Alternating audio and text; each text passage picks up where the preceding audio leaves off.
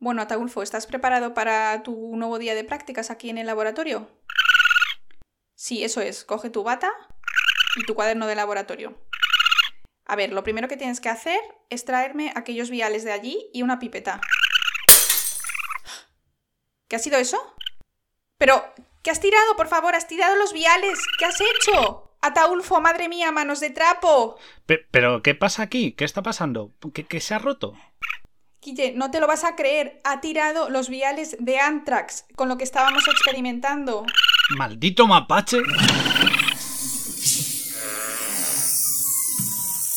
Riesgo biológico detectado. Activado protocolo de contención. Por favor, mantengan la calma.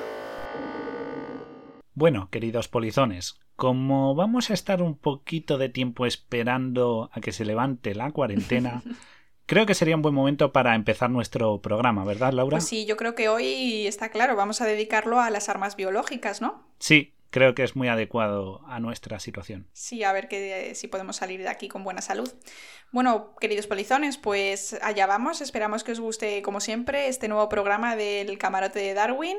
Y ya sabéis, seguirnos en nuestras redes sociales, darnos a like y si os gusta, compartir con vuestros amigos. Pues comenzamos con el programa. Bueno, pues vamos a empezar con la definición de arma biológica aunque también se pueden llamar bioarmas o armas bacteriológicas. Pero hay que tener en cuenta que es cualquier patógeno, ya sea bacteria, virus o incluso un microorganismo como ciertos hongos, que se utiliza como arma de guerra. Es decir, aunque se llamen también armas bacteriológicas, pueden estar formadas por virus u hongos, ¿vale? Además de bacterias. Claro, pero eso no hay que confundirlo con los productos tóxicos o derivados de actividad biológica. ¿vale? Porque eso es lo que se considera un arma química, porque no son seres vivos, aunque sean, por ejemplo, toxinas que vienen de seres vivos. Exacto.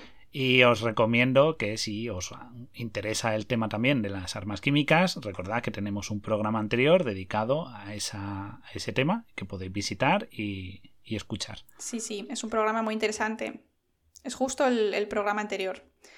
Eh, pero bueno, es que un arma biológica puede estar destinada a matar, a incapacitar o solo impedir seriamente un, individuo, ¿no? Eh, o incluso, no un individuo, pero ciudades y, lugares, ¿no?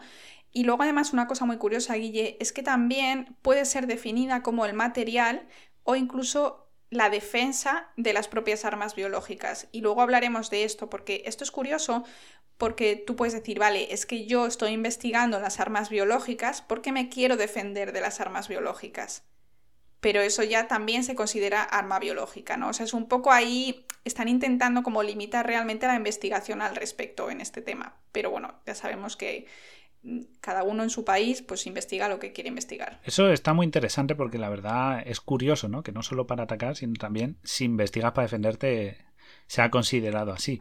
Pero bueno, aparte de algunos eventos así como muy puntuales y bien documentados, la verdad es que es bastante difícil, creo yo, que, los historiadores y microbiólogos pues entiendan esa diferencia entre una epidemia natural, ¿no?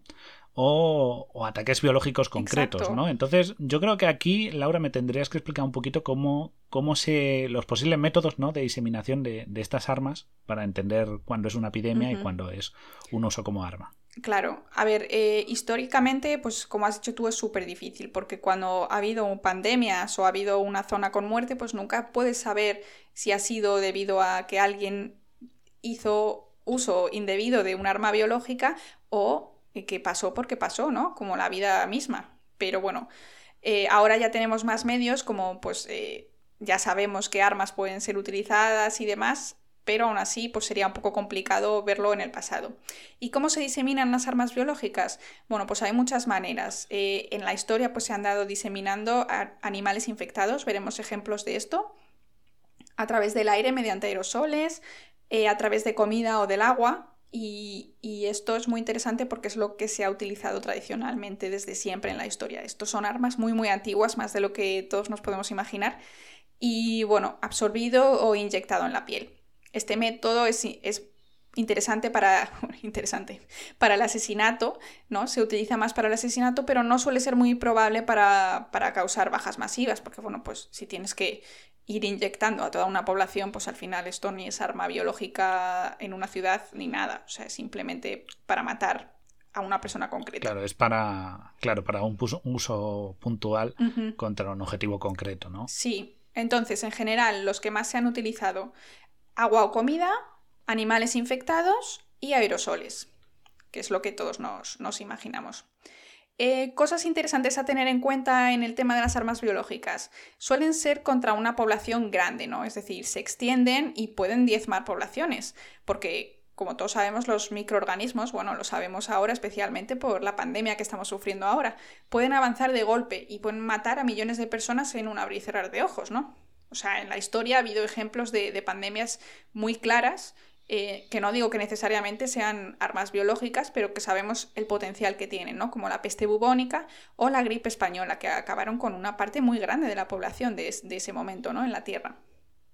Y entonces se puede usar como arma, pero como he dicho, no tiene que ser necesariamente eh, un microorganismo creado en el laboratorio. Es decir, pues si yo ahora mismo voy y me pongo a soltar una gripe nueva que, que está, pero que no la he creado yo, pues también eso sería arma biológica, ¿no? Simplemente la he multiplicado y ya está, no la he creado yo como una película de, ciencia ficción.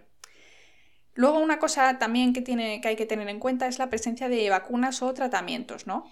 Y esto determina al final la gravedad de un arma biológica, porque algo que es totalmente novedoso, es decir, algo a lo que los humanos no hemos estado, estado jamás expuestos y, que además es muy mortal, no es lo mismo que una enfermedad con vacuna y que además se pueda tratar con antibióticos accesibles y que no tenga ningún tipo de resistencia, ¿no? Entonces, bueno, pues hay que pensar que hay cosas que no son tan graves como otras. Claro, y aparte hay que pensar que no solo el objetivo puede ser em, acabar con gente, ¿no? Matar, que es lo más obvio, ¿no? Porque esto es una enfermedad, mata y es el objetivo tú puedes conseguir cosas como lo que hemos visto en la reciente pandemia, ¿no? En el sentido de eh, colapsar un sistema sanitario, eh, afectar a una población que no se puede desplazar o reducir la actividad de bases de suministro como puede ser alimentos o, elementos de prima necesidad como medicamentos, ¿no? Entonces, todo eso... Claro, desequilibra a la sociedad, un gobierno, un país, y eso puede ser igual de beneficioso que matar a 100 millones de personas. Eso es, o sea, en realidad eh, económicamente es, una, es un golpe importante. Entonces, bueno. Y luego una cosa también muy interesante y es que los microorganismos, como todos sabemos, eh, mutan y tienen una, velocidad determinada, ¿no? Cada uno, que, de cambiar, ¿no? Y esto es interesante porque se ha visto con el COVID que cuanto más infecta, es decir, cuanto más extendido está, más muta. Y esto indica que pueden surgir nuevas cepas, que a lo mejor estas nuevas cepas no se pueden controlar. Entonces imaginemos que yo soy un país, eh, la Európolis, y lanzo un agente biológico, que yo tengo vacuna. Entonces digo, bueno, mi población está eh, protegida porque tengo una vacuna y lo que voy a hacer es eh, bombardear pues el país de Guille, porque me cae muy mal y quiero matarlo, pero es mi vecino. Y entonces creo una pandemia, por lo que sea, es un agente súper virulento y puede volverse contra mí. Y yo digo, ah, pero yo tengo vacuna. Pero si resulta que ha mutado tanto porque se ha extendido muchísimo, puede ser que mi vacuna pues no funcione. Entonces la cagas a lo grande, ¿no? Entonces también es importante tener agentes que no sean súper, súper contagiosos porque eh, puedes perder el control de lo que, lo que infectas y lo que matas, ¿no? Claro, eh, hay que tener ese cuidado porque, como tú bien dices, esto es como lanzar algo al viento, puede cambiar el viento y volverse contra ti. Entonces, em, lo que puede afectarte, crees que no te afecta, puede volver contra ti en un mundo tan internacional, ¿no? Tan, tan distribuido y, en el que todo el mundo puede ponerse en la otra punta del mundo fácilmente, la manera de distribuir cualquier patógeno es muy fácil, aunque esté en China, en Estados Unidos o en Sudáfrica en un avión y lo tienes en tu país o ha, atravesado tus fronteras y ya tienes el problema en casa y no tienes solución. Sí, entonces bueno, tampoco creo que sea las primeras, ninguna de las primeras opciones que tengan los países con interés bélico, pero bueno, eh, está ahí la, investigación y, y se sabe que hay ciertas armas que, que serían bastante, bastante fastidiadas. Pero bueno. Y entonces, si tú me dices que antes nos has mencionado, ¿no? Nos has dicho que, que viene de muy antiguo esto de usar armas biológicas, que no es algo tan de laboratorio como pensamos todos, algo tipo segunda mitad del siglo XX. Entonces, yo creo que nos sitúes un poco, viajemos en el tiempo, en, el DeLorean, y nos lleves a, a un poco de dónde viene esto de las armas biológicas o cuáles fueron las primeras, ¿no? El, Hmm. el protoarma biológica. Pues sí, Guille, es que además eh, nuestros antepasados ya sabían que la mejor forma de debilitar a una ciudad, al adversario, era provocando enfermedades naturales, ¿no? Entre comillas. Eh, se sabe que los romanos envenenaban las fuentes de agua potable que abastecían las ciudades. Y entonces, pues, pues, eh, con cuerpos de, de- enfermos, suponemos que de cólera, peste o lepra, para, de manera a propósito, provocar las enfermedades en la población civil adversaria, o sea, los civiles. Este es, este es el gran proble- problema, ¿no? Que, que, se puede dirigir, pues igual que dijimos con las armas químicas, a cualquiera. Pero bueno, no se tiene constancia real histórica del uso deliberado de armas biológicas hasta finales del siglo XVIII. Se sabe que los colonos europeos introdujeron de forma voluntaria o involuntaria, no sabemos, suponemos que involunta- involuntaria, ¿no? Eh, la sífilis, gripe, viruela, cólera, tifus y todo en poblaciones de nativos americanos, ¿no? De otros continentes. Supongo que en algunos casos al principio fue involuntario, pero sí que es verdad que puede ser que después eh, supiesen perfectamente que una nueva población, al estar completamente estéril, estéril sin tener acceso a ese tipo de, de enfermedades, de virus y bacterias, ya supiesen y se dieran cuenta que no eran tan resistentes como pues, nosotros, los europeos, ¿no? Entonces, bueno. Y luego sabemos que durante la Primera y Segunda Guerra Mundial se realizaron numerosos experimentos con armamento biológico, porque, bueno, también se utilizaron para atacar a la población, pero en 1972 eh, se, se escribió la Convención sobre Armas Biológicas y Toxicológicas, intentando poner freno a esto, ¿vale?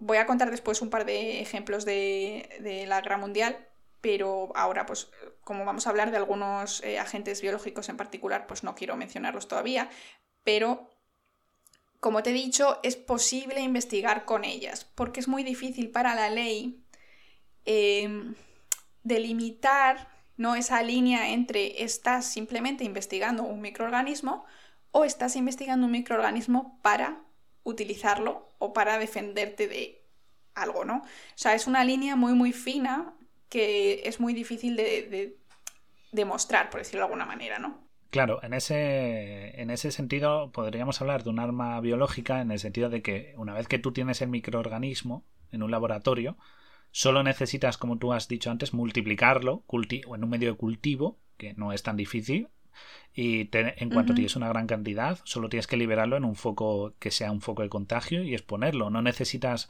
por decirlo así, un misil o un, una tecnología armamentística, ni, ni, armas, ni vehículos. O sea, tú simplemente, como has dicho con los romanos, yo tengo Exacto. un medio de cultivo líquido con un microorganismo que ha aumentado su número y solo tengo que buscar una fuente de agua, que puede ser un depósito de agua uh -huh. o tal, verterlo y ya está ya tengo el problema sembrado. Sí, entonces, bueno, eh, sí que está considerado como arma biológica la investigación, pero, claro, no te puedo decir no puedes investigar, porque como todos los microorganismos se investigan y en cualquier eh, laboratorio de microbiología, pues es, es complicado, así que, bueno, eh, intentaremos no ponernos eh, muy paranoicos al respecto porque no hace falta crear un nuevo virus, que no, ya sabes, esto, esta gente que decía que el coronavirus fue, fue creado, sino simplemente utilizar eh, bacterias o virus de la gripe que ya existen y que se sabe que son muy virulentos.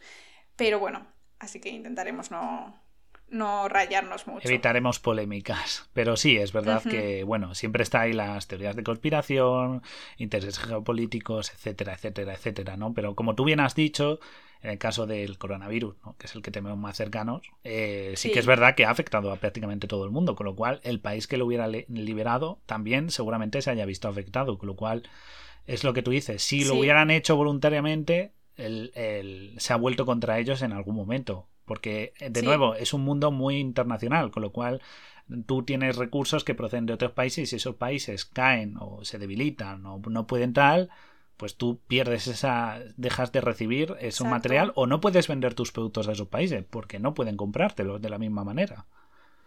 Exacto, así que bueno, yo creo que es algo que, no se hace hoy en día por, por este riesgo que existe y que es real, pero que bueno, en el momento en que se haga, pues tampoco sería fácil de saber, ya que es muy complicado, como hemos dicho, seguir la pista a este tipo de cosas. Pero bueno, vamos a empezar, si quieres, con el primer microorganismo. Eh, vale, vamos a empezar con el sospechoso número uno. Pues el sospechoso número uno, Guille, es la peste. Así es, seguro que muchos de nuestros polizones se lo han imaginado, porque la verdad es que la peste eh, se ve muchísimo en historia, en, en, muchas películas, ya que ha sido ha diezmado poblaciones, ¿no? La peste está producida por una bacteria, un bacilo, que se llama Yersinia pestis, y es un arma biológica de categoría A, es decir, bastante, bastante fuerte, ¿no? Según la Organización Mundial de la Salud, la peste es una zoonosis, es decir, una enfermedad de otros animales que circula entre animales pequeños y sus pulgas, es decir, ratas y pulgas, también moscas, etcétera, etcétera. Sin embargo, esta bacteria también puede infectar al ser humano y su transmisión entre animales y humanos se suele dar por la picadura de pulgas infectadas. También se puede hacer por contacto directo inhalación o a veces es un poco raro por la ingestión de, materiales que están infecciosos, ya que no es muy normal comer este tipo de animales. Sí, bueno, por casos, por ejemplo, de contaminación, ¿no? Por, por mala higiene, por ejemplo, como ocurría en el medievo. Se ajustaría más a eso. Sí, sí. Y es que, claro, hablando de medievo, la peste fue muy, muy grave. O sea, ya en su momento, y a día de hoy también, sigue teniendo una tasa de letalidad del 30 al 60% de los infectados si no se trata a tiempo. Exacto. Y, según tengo entendido, esto mucha gente no lo sabe, es que tiene varios tipos de versiones, ¿no? Formas de manifestarse, por decirlo así, ¿verdad, Laura? Así es. Pues sí, Guille, depende de, la vía de infección, recibe un nombre y tiene distintos síntomas. La más conocida, como todos sabemos, es la peste bubónica. Y es curioso porque yo no sabía esto antes de, hacer este, esta pequeña investigación.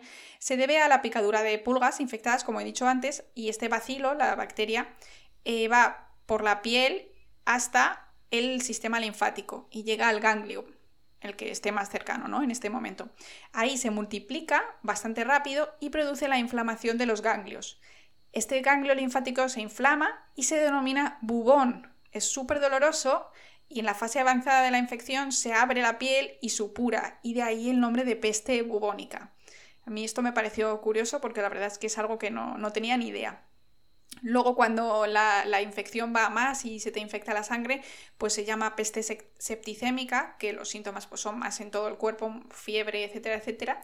Y la más grave es la peste neumónica, que es menos frecuente y se suele por la diseminación, se, suele deber a la diseminación secundaria de una infección bubónica muy avanzada, ¿vale? es, normalmente para que se dé de manera primaria tiene que ser por la inhalación de aerosoles o gotitas infectivas, etcétera, etcétera, pero no suele ser muy normal. En plan de transmisión de persona a persona, no es algo súper común. Y pero bueno, que cuando la peste bubónica te va más a, más, peste septicémica, peste neumónica y ya casi, eh, pues adiós, ¿no? El caso es que en ausencia de tratamiento tiene una tasa de letalidad elevadísima pero vamos, pongo tranquilidad a nuestros queridos polizones porque con antibióticos pues la tasa de letalidad baja a un 5%. Esto nos tranquiliza, ¿no? Es gracias a los avances, ¿no? A los avances de medicina y tal, pues eh, de una amenaza letal a ser un pequeño problema. No más letal que otras enfermedades. Lo que pasa que, bueno, que en realidad no haría falta eh, investigar mucho. Quieres decir, pues tú quieres hacer un poquito de daño y no tienes que tener pues un, vial guardado ¿no? de, peste porque está naturalmente está en todo el mundo y simplemente pues tendrías que ir al bosque, buscar un par de pulgas y seguramente encontrarías la bacteria y ya está. Pero bueno, que no matarías mucho hoy en día porque ya hemos dicho que con, con antibiótico pues 5% de letalidad. Bueno, a ver, 5% es bastante. Si tiras muchas, muchas pulgas, pues a lo mejor llegas, pero no es tan grave como era antes en el 30-60% como has dicho tú. Curioso, curioso. Eh, pero bueno, Sí, como hemos dicho antes, eh, el arma biológica no, necesariamente tiene que, matarte y, acabar con el 100% de tu población civil, sino que con el simple hecho de generar un pánico ya, ya has hecho tu trabajo, ¿no? Pues sí, pues sí. Pero bueno, quiero contarte, Guille, eh, un caso que no es eh, la utilización de, esta bacteria como arma biológica, sino unas pandemias que hubo naturales, ¿no? Eh, a mediados del siglo XIV se inició la mayor epidemia de peste en la historia de Europa y duró muchos años asolando nuestro continente y causó millones de muertos. Y desde entonces pues seguía apareciendo una y otra vez hasta básicamente hasta principios del XVIII. Y es curioso porque eh, a lo mejor algunos de nuestros polizones lo saben, pero cuando se pueda volver a viajar, a lo mejor es algo, algo interesante, Muchos países, para conmemorar la superación de diversos episodios de estas epidemias, levantaron monumentos que se llaman las columnas de la peste y están en muchas ciudades de Europa. Están en Viena, en Praga, en Nápoles y son monumentos que vienen a recordarnos que pues hemos, hemos superado epidemias y creo que en este momento es algo bastante interesante, ¿no? De, de tener perspectiva, que si ellos pudieron, pues nosotros también podemos con los avances científicos que, hay hoy en día. Claro, la verdad es que sí, además, nosotros llevamos apenas un año y ellos llegaron a vivir 400 años de una pandemia no constante, pero sí que es verdad que, bastante no oleadas. Y, además de este, de este periodo surgieron términos de, esta, de esta peste, ¿no? Surgieron términos como, como la cuarentena, porque viene del italiano, porque eran 40 días de, gente que no podía bajar de los barcos, o incluso algo tan curioso como los jinetes del apocalipsis, que no son cuatro, que el cuarto, que es la peste, ¿no? que lo tenemos ahí, en verdad viene por esta, por este suceso que fue tan grave que la gente llegó a creer que era un mal divino del fin del mundo. No, y no me extraña, imagínate 400 años con el corona demasiado, no, tendría tanta paciencia. Pero bueno, cuéntanos algunos ejemplos en los que sí que se haya utilizado a este patógeno como, como arma directa. Bueno, pues como siempre, las víctimas de la peste, como te he dicho antes, pues se utilizaban, ¿no? Eh, tanto muertos como vivos se han utilizado históricamente para asolar ciudades. Y un ejemplo muy claro es la ciudad de Cafa, eh, hoy se llama Teodosia en Rusia, y esta ciudad está históricamente vinculada a la peste negra porque parece ser, parece ser que allí se empleó por primera vez esta enfermedad como arma. Usaban em, catapultas y bueno, hubo un asedio que sufrió esta ciudad por parte de los mongoles en 1346 y usaban los muertos en las catapultas, como te he dicho, y la verdad, bueno, un poco, un poco mal. Pero se sabe hoy que los muertos no contagian. Lo que se piensa que ocurría es que tenían pulgas, pero bueno, no se sabe con exactitud. El caso es que sí se sabe que pasaron, que pasó y se, se conocen las catapultas. Así que es curioso. Sí, sí. Y luego otro ejemplo más eh, reciente y bastante interesante, la verdad, es que en la guerra chino-japonesa o en la guerra sino-japonesa, depende de dónde busques, en los 40, parte de, de la Segunda Guerra Mundial, Em, el ejército japonés, el ejército imperial japonés, utiliza la peste como arma biológica y, eh, en China. Y se sabe a ciencia cierta que esto ocurrió y que soltaban sacos y sacos y sacos de moscas y pulgas en ciudades de China y además eh, que usaban eh, este y, otras armas biológicas para hacer experimentos con seres humanos antes de, de utilizarlas en el campo. En el campo. Así que bueno, parece ser que los japoneses eh, utilizaron de manera bastante, bastante asidua eh, la peste y otras enfermedades biológicas. No suena muy bien, pero bueno. Sí, yo creo que, la historia esa oscura de, científicos, sobre todo en la Segunda Guerra Mundial, hay cosas que mucha gente no conoce y la verdad es que son bastante siniestras, no solo los nazis. Sí. Y quizá un día lo abordemos, esos experimentos extraños y siniestros que hacían, que hacían pero claro, pues sí. Eso es hace, hace ya 80 años. Pero a día de hoy, ¿la peste en verdad nos tenemos que preocupar de ella o es solo un fantasma y un recuerdo del pasado? Bueno, eh, hay expertos que piensan que además podría utilizarse como aerosol, ¿no? Lo que te he contado de la peste neumónica, que podrían... Y bueno, eh, no se sabe, ¿vale? Se piensa que podría ser, pero sí que es posible, como te he dicho, utilizarlo eh, con ataques a base de, de insectos infectados, porque es súper barato. Tú buscas ahí una pulga, te pones a reproducirlas en tu laboratorio un par de días y ala, a soltarlas en las alcantarillas de, de una ciudad. Pero bueno, yo creo que hoy en día según a qué país es muy difícil porque bueno, los antibióticos están a la orden del día, casi que todos tenemos en casa y el tema de las pulgas pues es complicado porque ahora pues hay mucha más limpieza y es muy difícil que tengas una picadura de pulgas aunque haya pulgas en la calle, o sea, tú no vas metido con las patas hasta, hasta las rodillas en, en, en un campo, ¿sabes? Estamos por la ciudad, entonces es distinto. Así que yo no me preocuparía mucho. No hay ratas en las ciudades, ¿no? No hay ratas en las ciudades, O sea, ni tampoco. hay ratas, Ah, los- las pero no te mascotas están. Exacto. Claro, no, no, están, no están tan presentes y además las mascotas que todos tenemos, que en esa época no había un control de los perros, gatos y tal, ahora mismo tenemos los animales, por lo general suelen estar cuidados, están desparasitados, más, son más higiénicos y eso también, todo eso ayuda. Claro, entonces yo creo que el tema de la peste hoy en día, a no ser que realmente el tema del aerosol sea algo logísticamente fácil, que no sé si hay alguien investigando al respecto, pero sí parece ser que podría ser posible. Pero bueno, yo es algo que no me preocuparía. Así que si quieres vamos al, al número 2. Pues sí, preséntanos a nuestro sospechoso número 2. Bueno, Guille, pues nuestro sospechoso número 2 es el antrax. El antrax, o también conocido como carbunco, ¿no? El antrax es una enfermedad infecciosa bastante grave, además, que es causada por una bacteria, otra vez una bacteria. Es una bacteria gram positiva, también en forma de bacilo, y se llama Bacillus anthracis. Y bueno, ¿cómo contraemos los humanos eh, el antrax? Normalmente las personas se infectan cuando las esporas llegan a nuestro organismo, porque esta bacteria en su ciclo natural pues produce esporas para sobrevivir. Se multiplica normalmente la bacteria y produce estas esporas que llegan adentro de nosotros y la bacteria vuelve a crecer dentro de nosotros. Produce unas toxinas que son venenosas, es decir, que es algo que, que nos hace daño y, entonces se, se produce la enfermedad grave, ¿no? Tengo que decir que normalmente el antrax eh, se encuentra de manera natural y es bastante común en zonas de Estados Unidos y esto en zonas que tienen mucho ganado.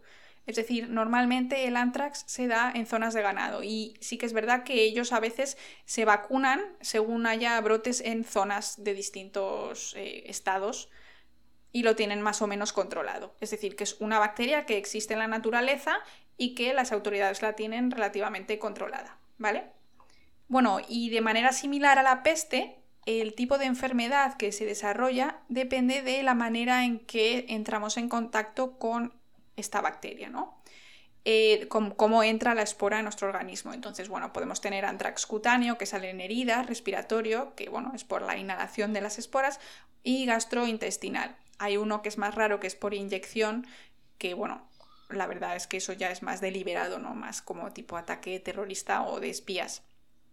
Pero bueno, eh, se trata con antibióticos y también hay vacunas para el antrax, más o menos efectivas, pero bueno, que ayudan a, a, reducir la mortalidad y sí que es verdad que la mayoría de países pues no lo tienen. Hay países que tienen pues más brotes, como ya te he dicho, pero la mayoría pues no lo necesitamos porque aquí no hay antrax y se supone además que no se puede usar. Claro, Entonces... claro, que no se puede usar, ¿sabes?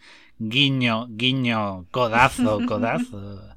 Ningún país tiene armas de este tipo, ¿no? Como armas, igual que pasa con las químicas y nucleares, nadie tiene. No, no, no. Yo Exacto. tener, que va, que va. Debe ser otro. Pero yo no, que va. Sí, sí, el vecino. Y es que además, Guille, las esporas se encuentran, como te he dicho, súper fácil en la naturaleza. Y además luego pues puedes multiplicarlas en un laboratorio y, y, pueden, es que perduran en el ambiente porque es justo esa la función de una espora. Eh, que la bacteria se hace una bolita, se pone una capa de protección para durar hasta que las condiciones del ambiente sean ideales, es decir, hasta que entre en contacto con contigo, ¿no?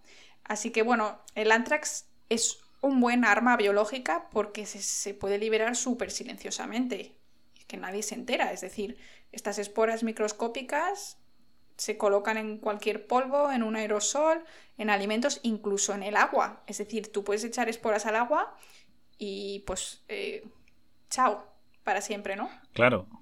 Así que... O sea, que es un problema bastante, igual que llevamos viendo hasta ahora, ¿no? Bastante fácil de introducirlo en el sistema, ¿no? Entre la población. Y como tú dices, esta forma de espora y también... le ofrece una resistencia adicional, ¿no? Para que aguante y sea más seguro que llegue al, objetivo. Y sabiendo esto, sería bueno que nos informaras un poquito de, de qué se sabe sobre su uso en el pasado, ¿no? En un pasado reciente, nos vas a contar un poquito. Pues sí, Guille, eh, se ha utilizado en el, en el, pasado reciente, la verdad, y a mí me dio, me dio miedo cuando leí sobre el, segundo ejemplo que os voy a contar, porque el primero es bastante obvio. Bueno, el uso del carbunco como arma biológica comenzó a explorarse durante la Segunda Guerra Mundial, pero se cree, pero se cree que no llegó a utilizarse. Pero bueno, tampoco se sabe. El caso es que durante la Guerra Fría se continuaron las investigaciones. O sea, todo esto se supone que es a nivel solo experimental, que nadie utilizó nada. Investigaciones en Gran Bretaña, Estados Unidos y Unión Soviética. soviética. Pero eh, es interesante porque la efectividad como agente letal quedó demostrada al producirse una fuga accidental de esporas en una instalación militar en las cercanías de una ciudad soviética que se llama Sverdlovsk en 1979. Espero haberlo dicho más o menos ok. Y es curioso porque esta epidemia, eh, las autoridades dijeron que había sido por el consumo de carne contaminada, etcétera, etcétera, pero se piensa que realmente fue una fuga de, de este laboratorio militar y causó más de 96 víctimas mortales. Y he leído por ahí que piensa que hubieran sido muchísimas más si el viento ese día hubiera soplado en la dirección hacia la ciudad y no en, en contra. Lo que es eh, algo bastante, bastante curioso. Así que bueno, esto como, como algo un poco más lejano y como algo más reciente, en 2001, bueno, reciente, ya han pasado 20 años, pero estábamos vivos entonces, entonces bueno, en 2001 hubo un ataque terrorista en Estados Unidos en el cual se usaron esporas de, de anthrax en, cartas de correo, cartas eh, normales y corrientes. Entonces hubo 17 muertos y 17 muertos. Hubo 17 casos de carbunco, de anthrax, y 5 muertos en este ataque terrorista. Yo esto sí que me resultó bastante, me asustó bastante. Vaya, pues esto suena más terrorífico de lo que esperaba. Eh, esperemos que ninguno de nuestros oyentes nos mande una carta con esporas de anthrax para expresar su dislike. esperemos que os guste a todos el contenido que realizamos. Y si queréis, no lo pongáis en comentarios, pero no nos mandéis anthrax, ¿de acuerdo? Críticas constructivas, bienvenidas, pero anthrax no, gracias. Exacto, críticas constructivas y no homicidas. Pero, pero esto me has dejado muy preocupado porque has dicho que se nos había caído un bote aquí, que tenemos aquí el vial abierto, roto, que ha roto Taulfo, ¿verdad, Taulfo? Eh, eh, ¿Es Antrax eso de verdad? Bueno, resulta que, que al parecer los tubos eran similares, pero solo era el tubo de control, así que creo que estamos a salvo. Creo que no hay ninguna espora peligrosa en el ambiente del Pigel. Así que bueno, me quedo mucho más tranquilo, aunque pienso raparle el rabo a ese mapache. Pero, pero bueno, ya que estamos aquí grabando, ¿no, Laura? Ya que hemos llegado a este punto, creo que, que antes de irnos y antes de que nuestros polizones se queden tranquilos, vamos a entrar con el último sospechoso y quizá el más peligroso y más siniestro del grupo, ¿no? así es, la viruela. La viruela. Así es, Guille, la viruela. La viruela es una enfermedad infecciosa grave, provocada en este caso por un virus polizones. Ya hemos hablado de dos bacterias y en este caso pues es un, virus y es un agente potencial, muy potencial de bioterrorismo. A diferencia del anthrax, este sí puede propagarse de persona a persona. Y esto es muy importante porque no necesitas estar constantemente enviando el agente, sino que una vez empiezas, pues tienes que sentarte y esperar, ¿no? Eh, es una enfermedad que ahora mismo no tiene ningún tipo de preocupación en el mundo natural porque se considera erradicada desde 1980. Y sí, así es, porque hubo una vacuna que se puso de manera, sí, masiva a toda la población y se erradicó la viruela, ¿vale? Entonces se dejó de poner la vacuna porque se sabe que no hay reservorios naturales de este virus o se no, no de fácil acceso, por decirlo de alguna manera, ¿no? Pero sí que es verdad que si alguien tuviera acceso al virus, porque sigue existiendo en dos laboratorios, en dos laboratorios se sabe, en Rusia y en Estados Unidos, pues podría ser un arma muy letal, porque es una enfermedad que se propaga súper rápidamente y muy fácilmente entre humanos, es decir, enseguida estaríamos pues todos eh, contagiados. Claro, y habría que preparar una vacuna contra reloj, ¿no? Resucitar esa vacuna para volver a empezar a actuar, pero claro, ya llegaría tarde porque ya habría víctimas.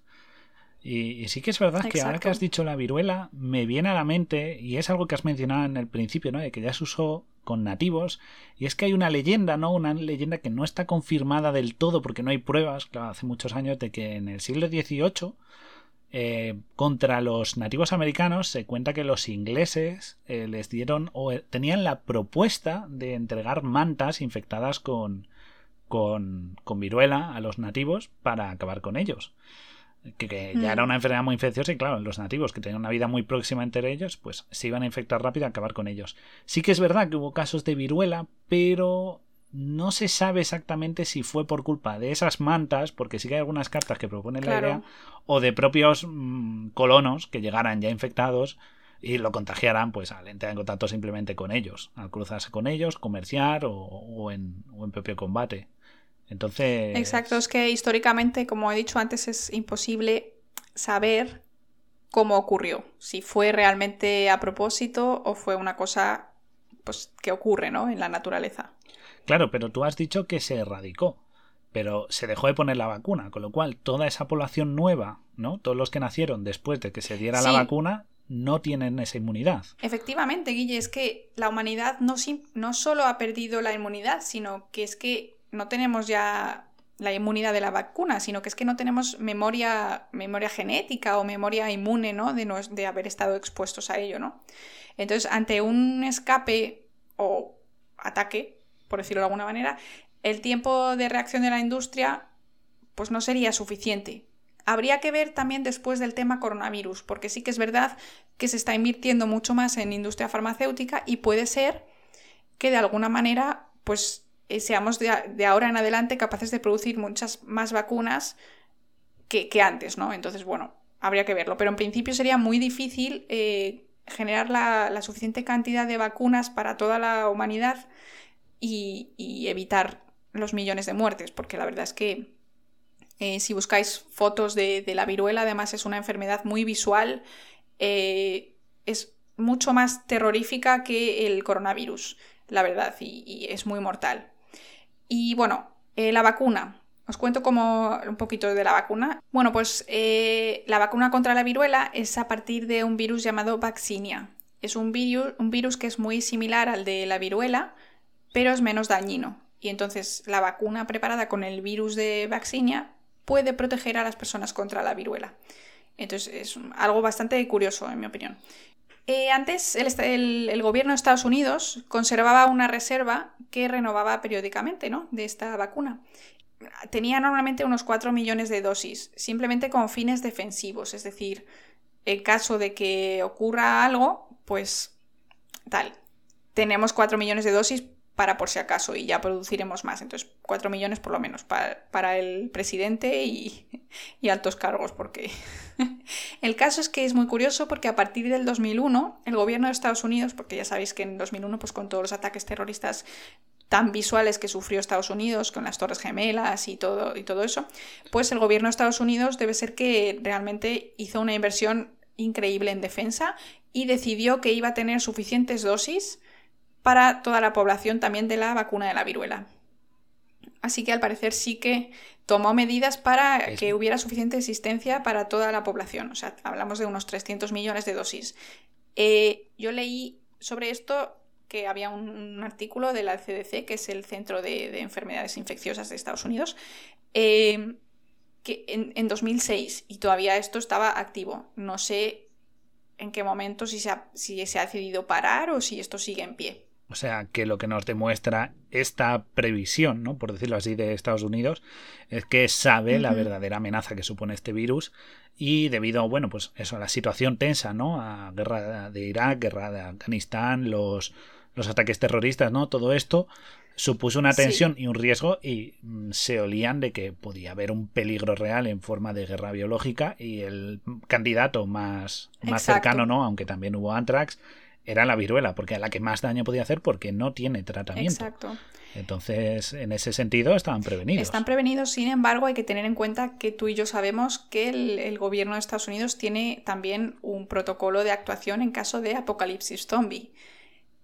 Entonces, eh, sí, efectivamente. no sabemos. También ellos a veces son un poco exagerados. no sabemos realmente en qué punto están si os interesa el tema del apocalipsis zombie, eh, no os olvidéis de, mirar, de escuchar nuestro programa sobre zombies, que hablamos de, esto y de mucho más. Un programa súper interesante, ¿verdad, Guille? Por supuesto. Y además hablamos de zombies en el reino animal. Os, recomendamos que lo veáis porque os va a encantar. Pero bueno, llegado a este punto, sí que es verdad que lo de la guerra biológica no tiene que ser tampoco solo contra humanos, ¿no? Que es lo que tenemos, lo que hemos hablado hasta ahora, ¿no? Como fallecía la gente y tal. También puede hacerse guerra biológica contra, por ejemplo, cultivos, ¿no? Claro, porque imagínate, un avión coge estas, por ejemplo, es algún microorganismo que tenga resistencia en forma de esporas, ¿no? Como hemos dicho del, del anthrax, por ejemplo, y tú sobrevuelas unas regiones en las que haya eh, cereales o arroz, ¿no? Que es como la base de alimento de muchas personas y eso pues quedaría sin ese recurso, que es base y podría arruinar una cosecha entera. Exacto. Por repercusiones no solo de alimentación, sino económicas o empobrecer una región entera. Pues sí, la verdad es que suena bastante peligroso. Y luego además otro punto importante a tener en cuenta es que la ingeniería genética hemos hablado muchísimo de ella en otros programas, en casi todos, porque es eh, lo que, casi de lo que más nos gusta, eh, pero podría ser el futuro, ¿no? Un futuro muy plausible hacer ingeniería genética en microorganismos para una posible guerra biológica. Es decir, nosotros tenemos capítulos dedicados a CRISPR, a transgénicos, ya no solo contra humanos, sino, como has dicho Guille, contra, contra cultivos, donde explicamos cómo se pueden modificar los organismos de manera relativamente fácil por lo que es posible que este sea el temario de un futuro programa, ¿no? En caso de que nos enteremos de, experimentos que se están haciendo con organismos modificados para aumentar transmisión y letalidad y todo eso, pues como siempre os traeremos la información más, más novedosa. Pero sí que es verdad que por ahora, pues eh, si se está haciendo, nadie va a publicar un artículo diciendo he conseguido aumentar la letalidad de la viruela porque, bueno, pues te detienen, ¿no? Pero... No es bueno dar ideas, no es bueno dar ideas. Pero en realidad, en secreto, pues no sabemos qué, están haciendo y si, y si esto es una realidad o está controlado. Efectivamente, es decir, eh, esos, esas herramientas, esto lo que nos enseña es que igual que da el CRISPR, que hemos hablado mucho de él, para decir qué bueno es, qué práctico, muy útil, muy beneficioso, alguien con malas intenciones puede utilizar estos conocimientos de microbiología, de genética, para, pues, para causar verdaderos estragos. Exacto. Y bueno, como bien sabes, nosotros en Camarote somos muy de cine y de cultura, aparte de ciencia. Y antes de irme, de, de cerrar, ¿no? De irnos y cerrar este, este capítulo, mm, voy a mencionar una peliculita que es un poquito dura de ver para aquellos que sean débiles de estómago, que la eviten, que se llama Contagio se llama Contagio, es, es, una película del año 2011, de producción estadounidense, ¿de acuerdo? Y que está protagonizada pues, por grandes actores, ¿vale? No es una película indie. Está protagonizada por Marion Cotillard, por Matt Damon, por Kate Winslet, por Jude Law, Gwyneth Paltrow, es decir, un montón de, de actores pues, de bastante renombre. Y es muy buena a la hora de representar la realidad de cómo se expande una enfermedad, ¿no? Como una... Aquí te ponen que es una enfermedad, se la inventa, es totalmente inventada, que curiosamente viene de unos murciélagos. Uh. ¡Qué casualidad! La verdad, sí. ¿Sabes? De unos murciélagos en unas palmeras y que llegan a unos cerdos y esto pasa a humanos y tal. Eh, ¿Vale? Y, es más, luego cuando al final de la película, spoilers, guardan el el microorganismo, ¿no? Lo ponen cerca de muestras de H1N1, mm. que es la gripe, ¿no? Está, y también del SARS, curiosamente, el SARS-CoV, ¿no? El SARS-CoV-2 es el que tenemos ahora en la pandemia, pues curiosamente, ¿no?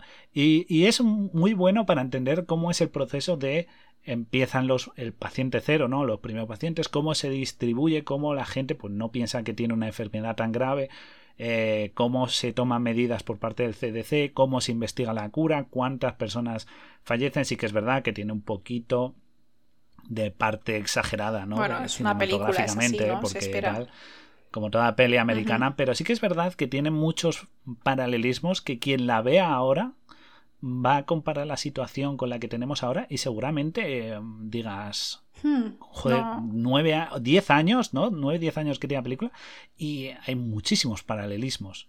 O sea, que- Interesante. Que, está bastante interesante, os la recomendamos, recomendamos, mucho sí. para ver a la hora de, de ver cómo eso, cómo se, cómo se expande una enfermedad y cómo surge. Y es muy, muy dura en ciertas escenas. Bueno, avisados quedáis. Y, y nada más por hoy, querida Laura. Eso es, querido Guille, queridos polizones. eh, esperamos que os haya gustado mucho nuestro programa sobre eh, armas biológicas. Os esperamos en la tercera entrega, ¿no? Sí, porque como bien dijimos en el programa anterior, esto forma parte de una trilogía dedicada a las armas. Ya hemos visto armas químicas, hemos visto armas biológicas y ahora vamos a ver armas, en el siguiente capítulo, armas nucleares o nucelares, depende cómo lo pronunciéis. Y, y os explicaremos un poco el mecanismo, eh, cuáles isótopos se utilizan y cómo funcionan estas armas y qué consecuencias tiene y como hemos hecho, hoy nos ha explicado muy bien Laura, cuándo se ha utilizado en nuestra historia.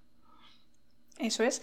Pero antes de la tercera entrega, sí que es verdad que vamos a hacer un especial para el programa de. para el Día de la Tierra, que es el 22 de abril, y nos gustaría hacer pues un programa especial de, de cómo cuidar nuestro planeta y también pues esperamos veros, veros allí. Así que gracias por estar ahí, gracias por escucharnos, por vuestros likes, vuestros comentarios. Eh, nos vamos, ¿no, Guille? Pues sí, vamos a poder salir del laboratorio ya que va a saltar la cuarentena. Estamos y muchas gracias a todos nuestros polizones, como siempre. Esperemos que el próximo programa dedicado al Día de la Tierra os guste, que además vamos a tener una invitada especial, que es secreto, ya os lo revelaremos. Secreto.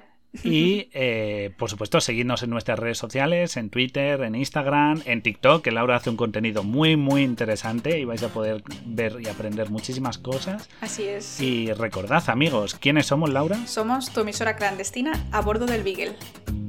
Muchas gracias a todos y nos vemos en el próximo programa. Hasta luego. Adiós.